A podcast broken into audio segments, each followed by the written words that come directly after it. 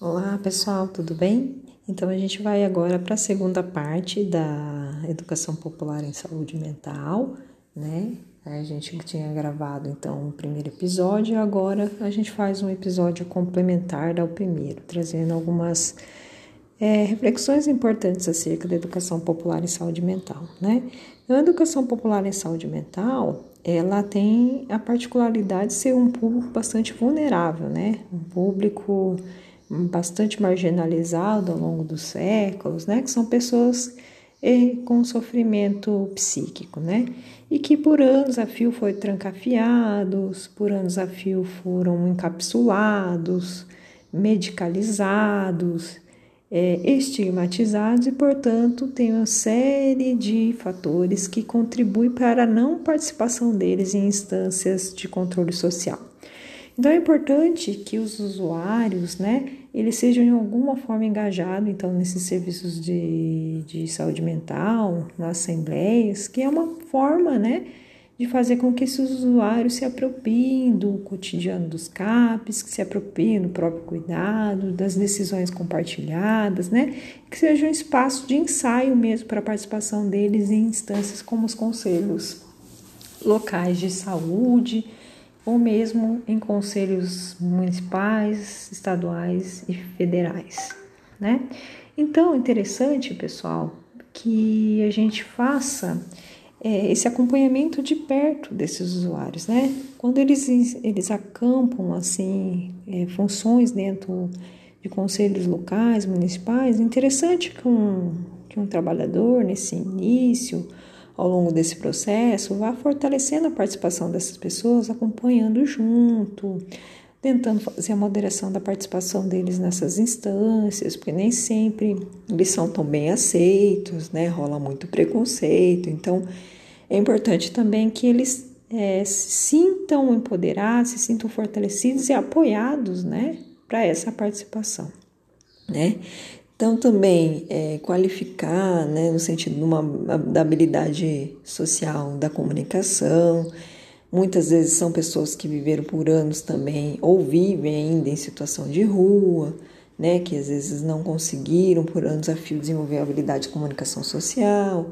Né? Então, tudo isso é bem importante, né? Então, orientar como, como se comportar nessas reuniões, como esperar seu tempo de fala, como esperar com paciência o, outro falar, como se colocar nos momentos adequados, nos tempos certos, né? Então, isso é importante também, né? E a gente fala assim que é importante também acompanhar esses usuários em projetos de educação popular, né? É, envolvendo a economia solidária. Então, a economia solidária ela só anda se tiver educação popular em saúde, né? Então, instâncias de geração de trabalho e renda é um trabalho contínuo, né? Então, apoiado.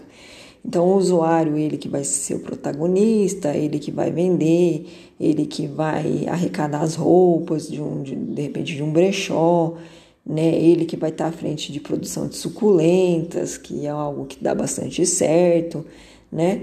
Mas é também é, o trabalhador que pode também ajudá-lo, apoiá-lo, trocar uma ideia, de vez em quando dar uma passada, supervisionar esse, essa geração de trabalho e renda também. Né? Então, um, em Trieste, na Itália, os trabalhadores também são grandes apoiadores dessa luta, né? dessa perspectiva de economia solidária. Então, gente, é necessário fazer esse acompanhamento sem tutelar. A decisão final é sempre do usuário tá? Não se esqueça disso. Então, não é nenhuma tutela acompanhar, fomentar, estimular, tá? E acompanhar bem de perto, né? Mas bem de perto é no sentido de apoio moral, de apoio emocional também, né? Porque são instâncias em que esses usuários se colocam, né? Não são instâncias fáceis, não são instâncias sem contradições. Então, os usuários no encontro com o outro, ele também pode, em algum momento, né, ficar agitado, é, ficar choroso, entrar em crise, aí abandona o projeto. Então, por isso que sempre tem que ter um trabalhador ali dando um apoio também. E esse apoio interpares, a qualificação interpares também, de apoio entre eles também é essencial, né? Então, todas as mediações com a rede, na hora que eles circulam, pelo, pelo território, pela cidade, é sempre interessante um trabalhador também estar tá acompanhando de alguma maneira. Tá bom? Isso não é tutela, isso é reabilitação psicossocial. Tá bom, pessoal? Era isso. Qualquer coisa a gente vai trocando mais figurinhas sobre essa temática aqui. Eu gosto muito e incentivo bastante aqui, é, aqui no meu município, tá bom?